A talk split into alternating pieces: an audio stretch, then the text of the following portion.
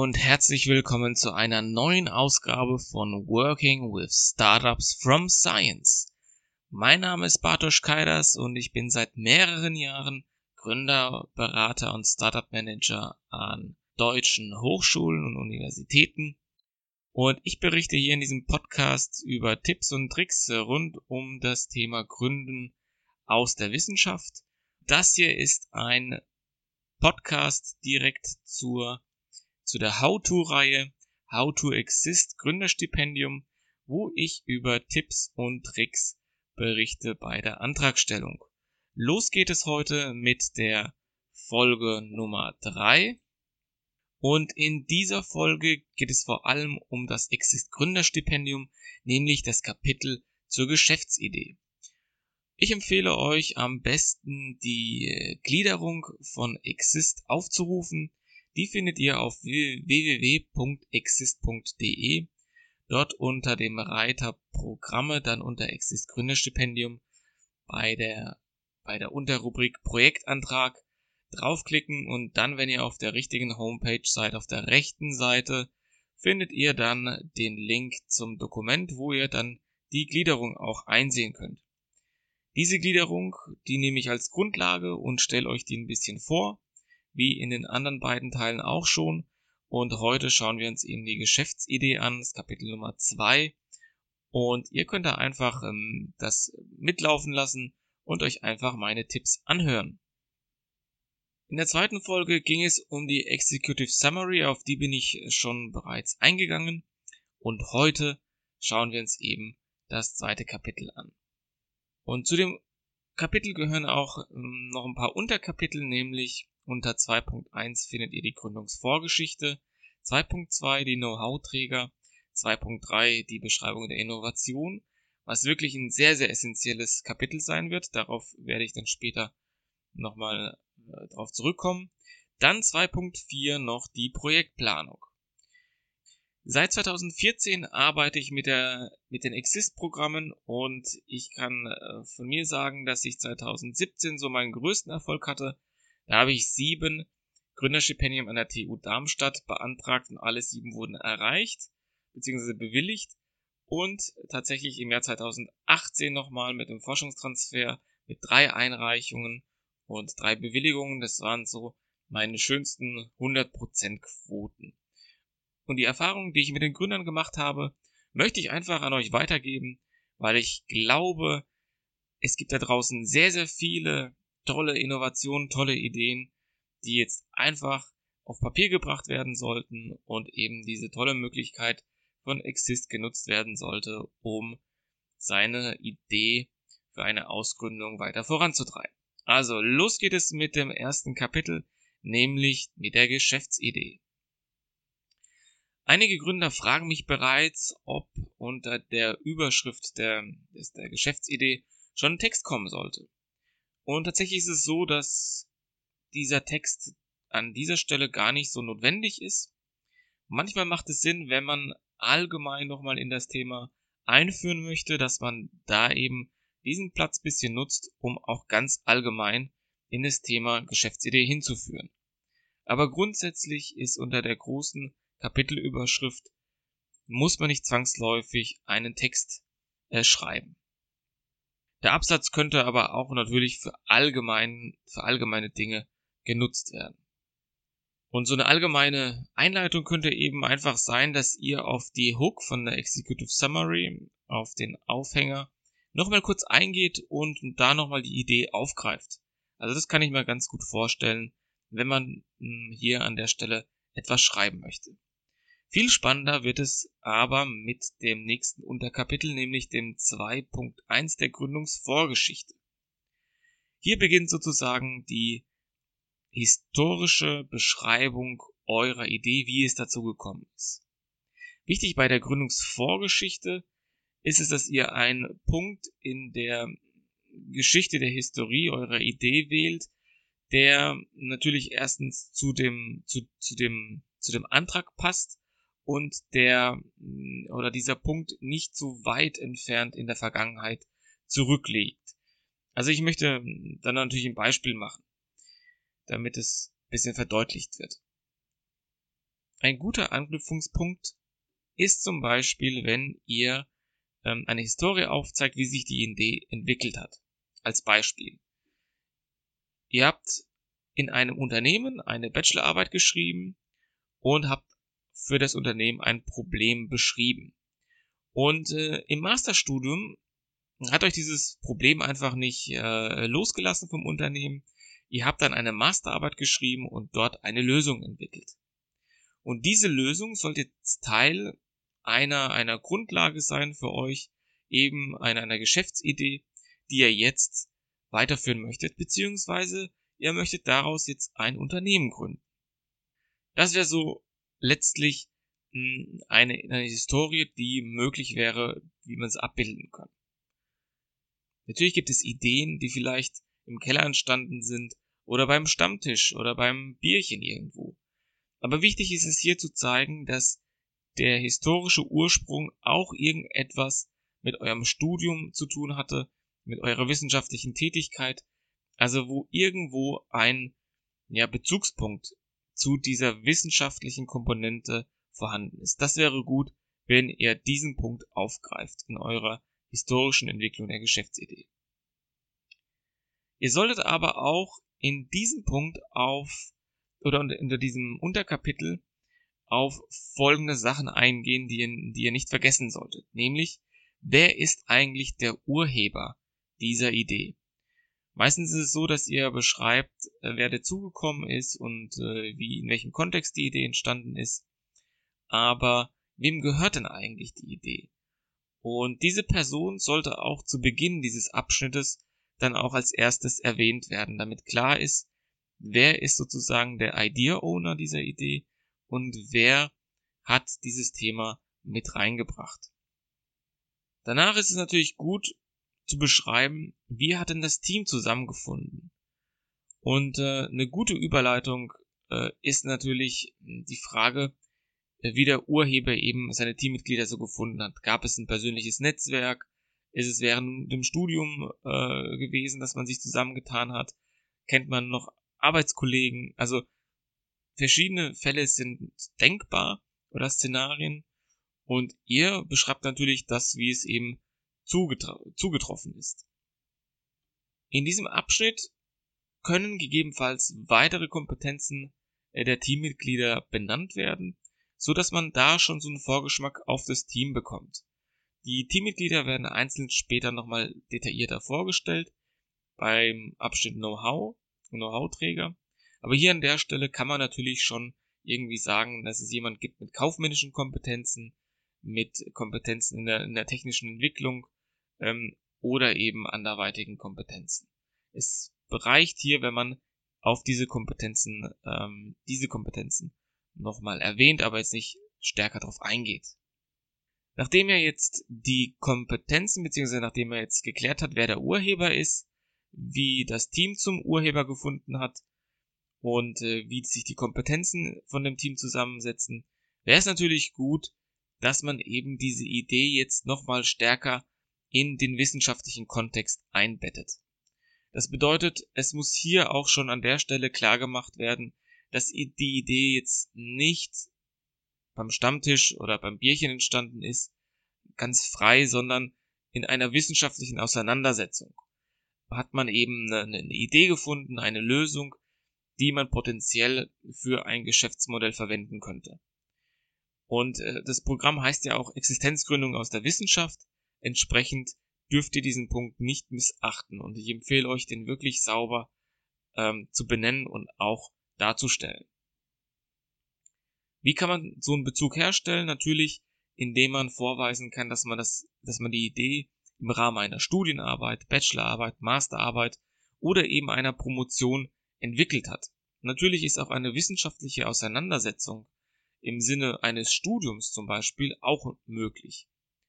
Da solltet ihr aber wirklich zeigen, inwiefern euch das Studium dabei geholfen hat, diese Idee oder diese Lösung, die ihr habt, umzusetzen.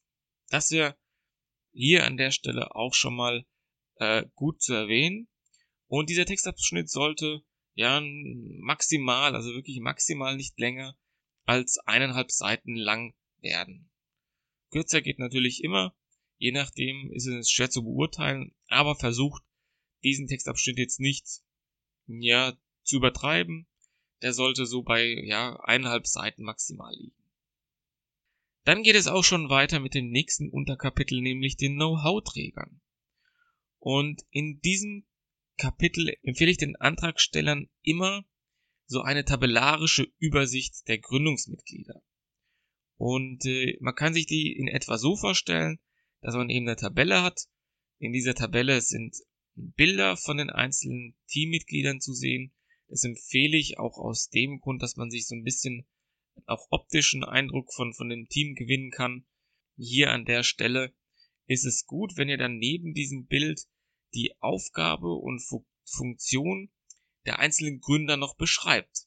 Also auch in eurer zukünftigen GmbH ist die Frage, welche Rollen, welche Funktionen, welche Aufgabe übernehmen die einzelnen Teammitglieder in einer zukünftigen GmbH. Und da ist es jetzt, müsste jetzt nicht detailliert werden. Es reicht, wenn ihr schreibt CEO oder wenn ihr schreibt äh, jemand für, für, für, für die technische Entwicklung, der macht dann äh, Frontend, Backend und so weiter. Also das reicht, wenn ihr auf so eine Detailebene geht. Ihr müsst dann jetzt nicht tiefer einsteigen. Wichtig ist, dass einfach ersichtlich ist, dieses Team, wie ist es aufgeteilt, welche Kompetenzen sind da dabei und äh, ja, wie, wie, wie symbiotisch ist das Team. Ihr könnt dann auch in dieser Tabelle noch Zusatzinformationen reinbringen zu den einzelnen Personen. Wenn es wichtige Kompetenzen gibt, die einzelne Teammitglieder mitbringen, sei es irgendwie fünf Jahre Berufserfahrung zu einem bestimmten Thema oder Marktzugänge, also wirklich das auch mitnutzen äh, als als ähm, Fläche zum Aufzeigen, dass ihr ein super gutes Team habt. Das ist dann hier sehr sehr wichtig, dass ihr aufzeigen könnt, eure Kompetenzen sind heterogen, ihr habt alles, was ein Gründungsteam letztlich braucht, zusammengefasst und in diesen drei Personen gebündelt. Denn es dürfen ja drei Teammitglieder gefördert werden und auch da solltet ihr die drei Slots nutzen. Dann empfehle ich euch natürlich euren Mentor, also den Professor, adäquat gut einzubeziehen. Und der Mentor ist auch letztlich, kann, kann in der tabellarischen Form äh, eingebracht werden in dem auch hier ein Bild vom Mentor vielleicht benutzt wird, um äh, das äh, ihn einfach mal optisch auch, auch vorzustellen. Dann ebenso das Fachgebiet, die, die, die, äh, was sind so die, die Aufgabengebiete, Themen des Professors. Und gut wäre eben, wenn ihr deutlich macht, was für einen Beitrag euer Mentor für euer Projekt geben möchte. Und es könnte zum Beispiel sein Zugang zu irgendetwas oder äh, besonderes Interesse an einem Thema, ähm, Fallstudien etc. pp. Also da, da könnt ihr euch überlegen, ähm, beziehungsweise den, den Mentor fragen, wie, eu, wie er euch unterstützen kann.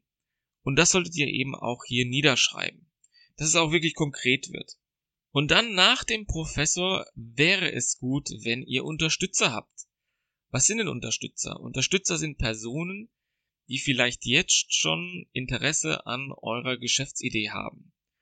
Und dabei kann man unterscheiden zwischen potenziellen Kunden, ähm, von, von Geschäftspartnern oder anderen Personengruppen, die euch ja helfen möchten oder, oder bereit sind, unentgeltlich ähm, ja ihre Unterstützung anzubieten. Wenn ihr solche Personen habt, ist das wunderbar. Das zeigt auch, dass ihr bereits vernetzt seid und euch eigenständig um Hilfe kümmert und dass da auch ein Netzwerk vorhanden ist, das sich um euch kümmert. Aber natürlich ist es jetzt nicht sinnvoll, seine 20 Unterstützer, die man vielleicht hat oder Kontakte hier aufzuzeigen, weil dafür ist einfach der Platz viel zu kostbar. Wichtig wäre, dass ihr euch hier an der Stelle äh, fokussiert auf vielleicht fünf, ja, drei bis fünf Unterstützer, die wirklich, wo ihr euch erhofft, dass die einen Mehrwert bringen, dass ihr die eben nennt. Und ein guter Mix wäre zum Beispiel, dass ihr einen potenziellen Kunden vielleicht hier schon aufzeigen könnt. Ihr könnt einen potenziellen Vertriebspartner vielleicht erwähnen. Ihr könnt vielleicht einen potenziellen Produktionspartner erwähnen. Vielleicht Rechtsanwälte, die euch beratend zur Seite stehen. oder Steuerberater oder oder oder. Also Personen, die einfach Interesse an diesem Thema haben und euch weiterbringen möchten. Wenn ihr da die Top 5 sozusagen habt, dann tragt die ruhig ein. Auch da ist jetzt so ein Bild nicht unbedingt notwendig.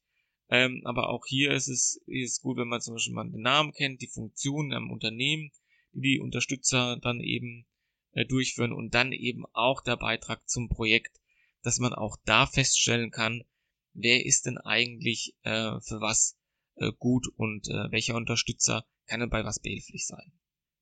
Ja, das hört sich jetzt nach viel an, aber mh, mm, die, diese tabellarische Übersicht, die sollte tatsächlich nicht länger als eine Dreiviertelseite lang sein. Natürlich kann dann, wenn man noch die Unterstützer dazu nimmt und den Mentor, es ein bisschen länger werden, aber ja, versucht das so weit wie möglich zu komprimieren, um nicht zu viel ja, Platz und Seitenzahl zu verschwenden, denn das nächste Thema, das ist im Prinzip eins der wichtigen Kernthemen, die ihr adressieren solltet. Und hier wollen wir jetzt gleich näher drauf eingehen. Ja, das Kapitel Innovation. Innovation ist wohl das wichtigste Thema hier in diesem Antrag überhaupt. Und ähm, wer es hier jetzt nicht präzise darstellen kann, was die Innovation ist, hat es schon mal bei den Gutachterinnen und Gutachter ziemlich schwer. Denn ja, meistens kommt mich dann gleich, oder meistens werde ich dann gleich gefragt, ja, Herr Kaiders, was ist denn eigentlich eine Innovation? Und es gibt da jetzt eine, eine Definition, die kann man in jedem oder in einigen Lehrbüchern nachschauen, die es da so gibt, aber ich möchte es versuchen, einfach so aus dieser Gutachterperspektive zu definieren bzw. zu begründen. Also eine Innovation ist in dem Sinne äh, etwas, sehr platt gesprochen, etwas Neues.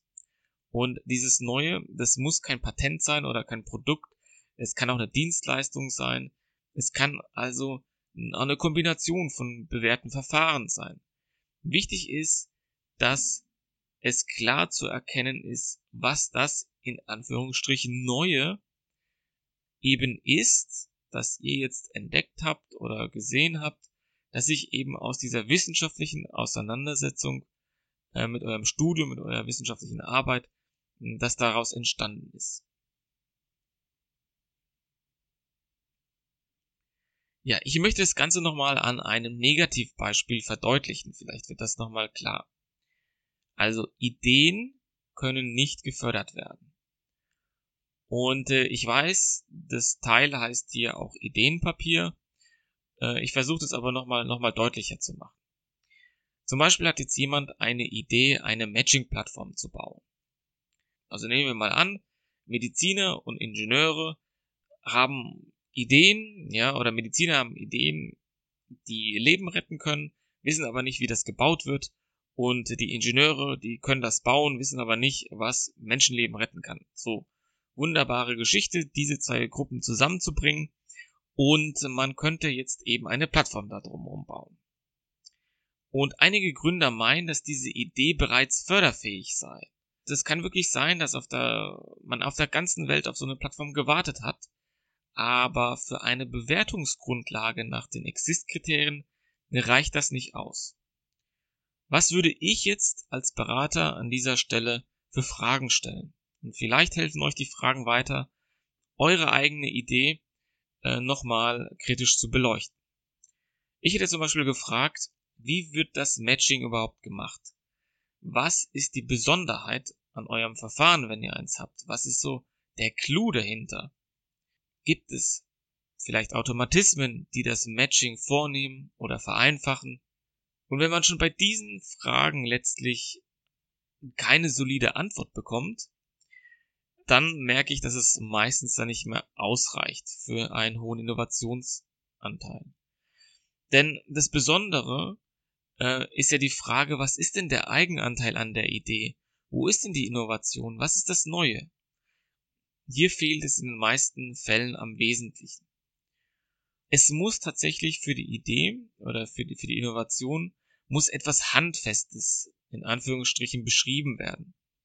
Und dieses Handfeste ist die Technologie oder die technologische Grundlage.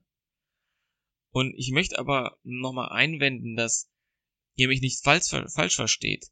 Mit Technologie meine ich nicht immer ein technisches Produkt, sondern eine Technologie kann zum Beispiel auch ein Persönlichkeitstest sein, den man entwickelt hat im Rahmen einer Promotion, um vielleicht Kompetenzen besser feststellen zu können. Eine Technologie kann ein Algorithmus sein, also Software. Ähm, das muss also nicht unbedingt ein, ein, ein Produkt sein, eine Hardware, wie man sie vielleicht ähm, im Sprachgebrauch so kennt. Und auch in meinem ersten Podcast ähm, zur Executive Summary, zur Autoreihe, da vergleiche ich auch, äh, dass die menschlichen Sinne könnten auch eine Art Technologie sein. Mehr dazu könnt ihr auf jeden Fall im äh, Podcast mit der Executive Summary nochmal raushören. Also, dieses Handfeste äh, ist, ist wichtig, dass ihr eben äh, beschreibt, welche Grundlage hat das. Und diese, Techno diese Grundlage sollte eine technologische Grundlage sein, dass ihr eben sagen könnt, bei dieser Matching-Plattform, um auf dieses Beispiel nochmal zurückzukommen, ist es so, dass eben vielleicht durch diesen Persönlichkeitstest, der entwickelt wurde, die Personen viel, viel besser gematcht werden können und vor allem die Idee super ausgearbeitet werden kann, sodass das Matching-Ergebnis ja zu einem gewissen Prozentsatz immer erfolgsversprechend ist. So, wenn ihr jetzt diese Innovation darstellen wollt, ist es wichtig, dass ihr nicht nur beschreibt, was diese Innovation kann oder was die Innovation macht, sondern eben, wie funktioniert diese Innovation? Wie funktioniert das Verfahren?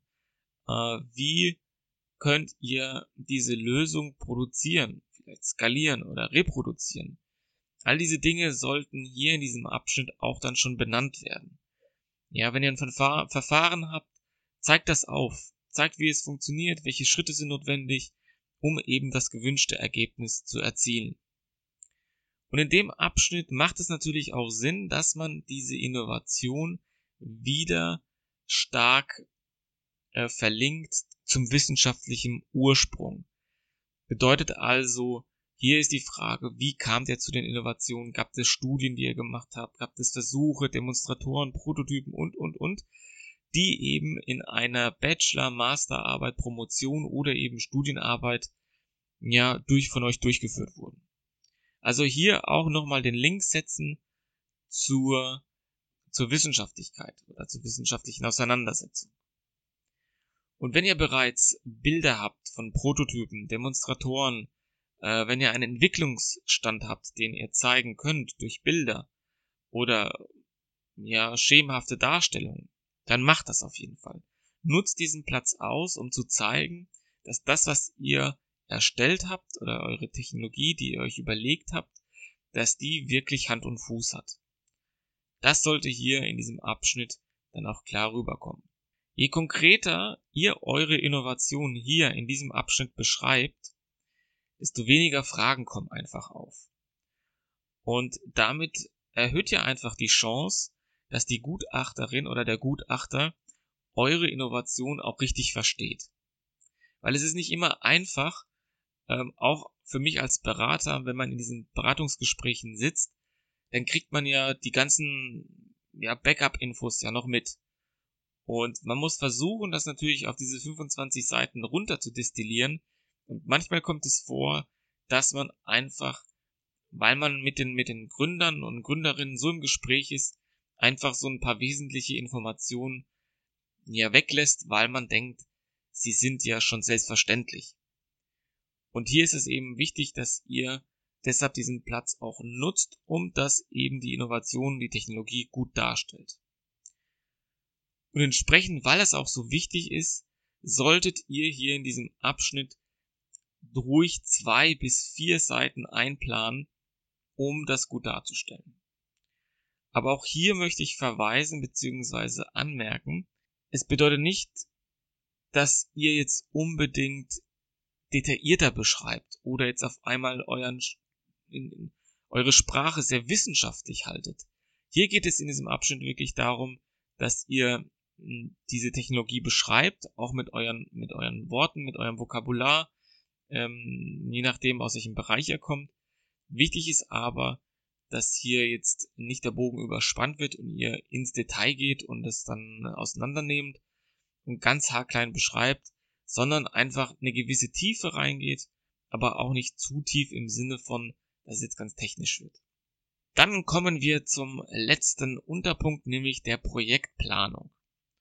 Und hinter diesem Punkt vergibt, verbirgt sich nichts anderes als das Gantt-Chart. Und äh, wer das Gantt-Chart jetzt nicht mag oder in eine andere Darstellungsvariante viel lieber machen möchte, kann es auch gerne tun. Da gibt es jetzt sich keine Regel. Es hat sich einfach in, der, in den letzten Jahren so etabliert, dass man mit so einem Gantt-Chart ganz überblickshaft mm, und relativ gut das äh, Exist, den Exist-Zeitraum darstellen kann mit den einzelnen Meilensteinen. Und wichtig ist auch hier, dass ihr, wenn ihr diesen, diese Projektplanung aufzeigt, ja, sollt ihr auch den, das Ganze nicht übertreiben. Also wichtig ist, dass ihr festlegt in den zwölf Monaten Projektzeitraum, äh, die ihr von Exist haben möchtet. Welche wesentlichen Meilensteine möchtet ihr in diesem Zeitraum erreichen? Und es macht Sinn, dass man sich auf, ich weiß es nicht, es, es fällt einem natürlich schwer jetzt hier ins Blaue herein zu, zu schätzen, aber in, in den meisten Projekten, die ich betreut habe, waren es so fünf bis acht wesentliche Meilensteine. Und das sind dann zum Beispiel Meilensteine wie, wir wollen unseren ersten Projektkunden gewinnen, wir möchten zum Beispiel Launch der Webseite oder der Software in, in, für die, für die, für die Alpha-Phase oder Beta-Phase, je nachdem, wie weit man ist, oder eben andere Punkte. Aber das sind so wirklich wesentliche Meilensteine, die ihr als Team auch erzielen möchtet, und diese Meilensteine sollten eben von euch in, in ja, so in diesem Gunshot markiert werden, beziehungsweise nochmal ähm, klar dargestellt werden. Ich empfehle zusätzlich zu den ähm, Hauptmeilensteinen oder den, den, den zentralen Meilensteinen noch so eine ganz kleine Übersicht über die Aufgaben und Arbeitspakete, die anstehen äh, zu den einzelnen Meilensteinen, damit die auch erreicht werden. Und damit kann man auf jeden Fall erreichen, dass der Gutachter oder die Gutachterin ein Gefühl dafür bekommt, dass ihr wisst auch, wo es lang geht. Ja, das ist, das ist ganz wichtig, was hier vermittelt werden soll. Ihr habt einen Plan, ihr habt eine Planung, ihr wisst, wie ihr das erreichen möchtet, dieses Ziel. Das wäre letztlich hier äh, so ein wichtiger Punkt, dass ihr das wirklich auch gut darstellen könnt oder auch gut darstellt.